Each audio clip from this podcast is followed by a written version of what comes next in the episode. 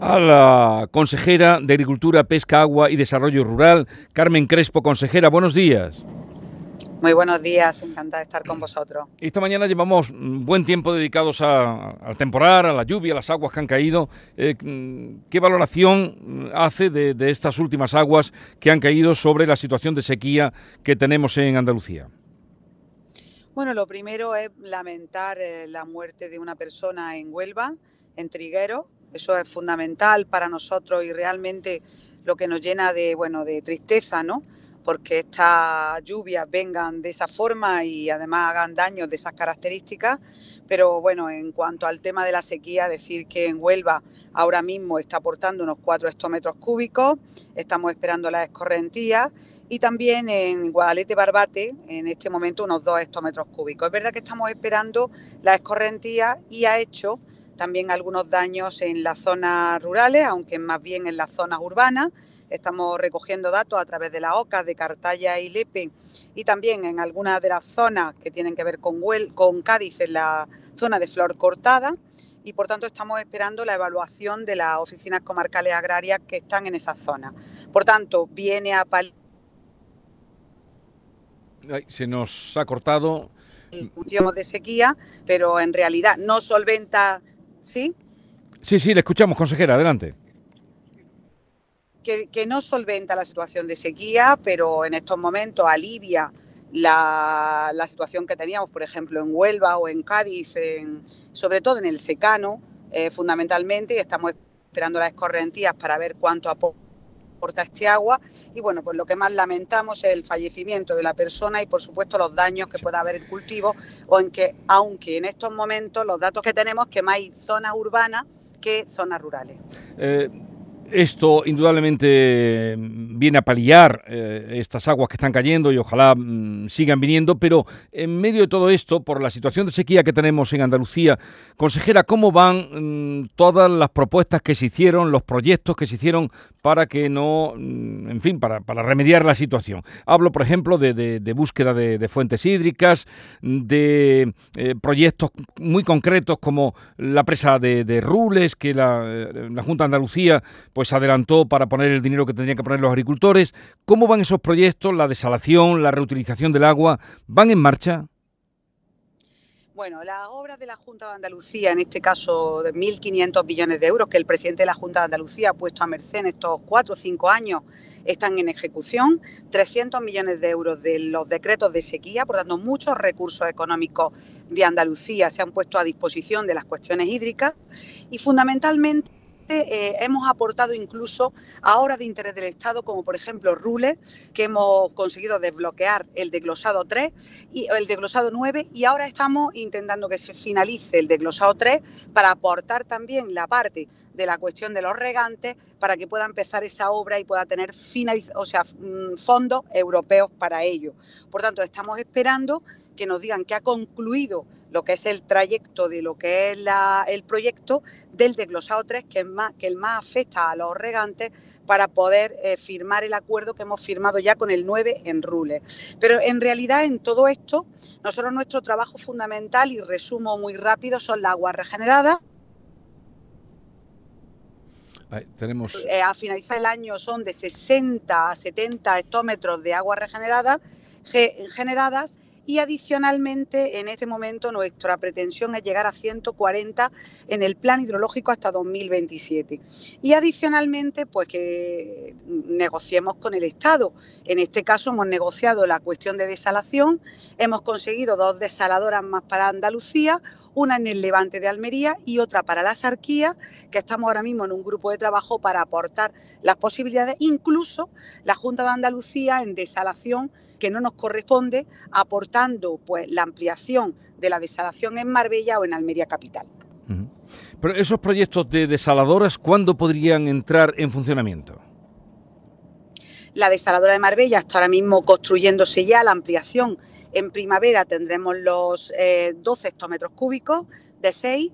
Hemos pedido al Estado que lleguen hasta 20, porque es necesario hasta 20 en esa desalación para toda la zona de la mancomunidad de la Costa del Sol. En Almería estamos empezando el proyecto, a redactar el proyecto y la desaladora del Levante de Almería. En estos momentos hay un grupo de trabajo funcionando, se han aportado los proyectos y eh, la ubicación y estamos trabajando sobre ello. En la sarquía estamos trabajando para conseguir el anteproyecto y también los suelos que pueden ser identificados para esa desalación.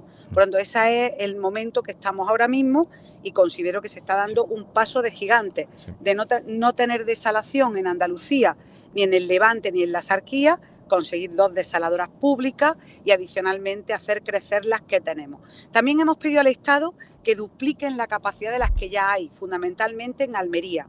Y, por ejemplo, en aguas regeneradas nosotros estamos trabajando en todas las provincias. Incluso el presidente de la Junta de Andalucía ha ofrecido al Guadalquivir, que es una cuenca del Estado, que nosotros podamos hacer los terciarios de los 20 hectómetros cúbicos de agua regenerada que le están dando en concesión a los regantes, es decir, en una cuenca que no es nuestra, trabajando y auxiliando y ayudando en una zona porque consideramos que la agricultura de la zona del Guadalquivir no se puede quedar fuera de eh, la agua regenerada. Aquí lo, más interesante, bajo mi punto de vista, es que cuando vengan aguas, que vendrán, y ojalá vengan muchas, estos proyectos que usted nos ha apuntado, consejera, no se paren, como en algunas ocasiones ha ocurrido. Estos proyectos de desalación no se paren, sino que sigan adelante para, cuando luego vengan maldadas. Otro asunto, consejera, eh, el adelanto de la PAC. Eh, ¿Va a adelantar eh, la Junta de Andalucía, su consejería, las subvenciones, las ayudas de la PAC?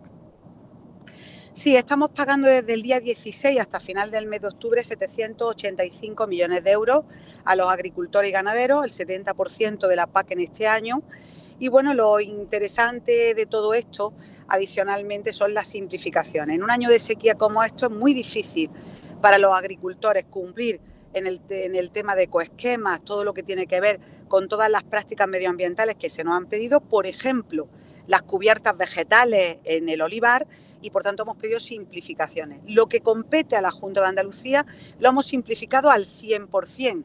Ahora bien, hemos pedido simplificaciones superiores en cuestión de cubiertas vegetales, de número de cabezas de ganado, al Estado para que sigan simplificando cuestiones, sobre todo teniendo en cuenta la situación de sequía que estamos sufriendo y padeciendo, especialmente en el sur de España. Por tanto, muy importante que esas simplificaciones se lleven a cabo. Y otra cuestión importante, en este momento se ha eh, eh, especificado lo que ya veníamos diciendo, que la PAC eh, tuvo un problema cuando negociábamos de que podíamos haber perdido en el periodo 1.500 millones de euros. Eh, al final dimos una vuelta a esa negociación y conseguimos con las organizaciones agrarias y cooperativas el llevarlo solo a una pérdida de 500 millones, pero una pérdida de 500 millones que ya alertábamos que alertaba el presidente de la Junta de Andalucía. Por tanto, los agricultores y ganaderos eh, andaluces perdemos 100 millones de euros con respecto a la anterior PAC y esto ya lo veníamos anunciando. Le dijimos, en este caso al Ministerio, que podíamos aunar esfuerzos juntando regiones, poniendo los ecoesquemas de otra forma, pero las alegaciones de Andalucía no fueron escuchadas en último término y hay esas pérdidas. Es verdad que nosotros vamos a buscar que los recursos económicos que hay encima de la mesa se multipliquen por mucho. De hecho, en este momento la OPFH, las organizaciones de productores de frutas y hortalizas que acabamos de pagar, hemos pasado de cerca de 90 millones de euros a 128 en estos años, subiendo el 24%.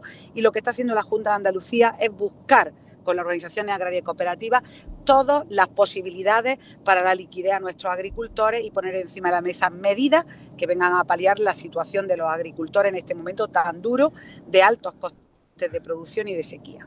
otra cosa, han vuelto los franceses a hacer de las suyas en camiones españoles, no sé si alguno, creo que no había en esta ocasión ningún andaluz, fueron más eh, camiones catalanes. Hoy hay una reunión en Luxemburgo de los ministros de Agricultura para analizar esta situación. Mm, ¿Qué se puede hacer desde nuestro país? ¿Qué se puede hacer desde aquí frente a estos ataques de los franceses? Bueno, yo creo que en Luxemburgo, que no está dedicado a eso la reunión, pero debe introducir que tenemos la presidencia. Se nos ha cortado.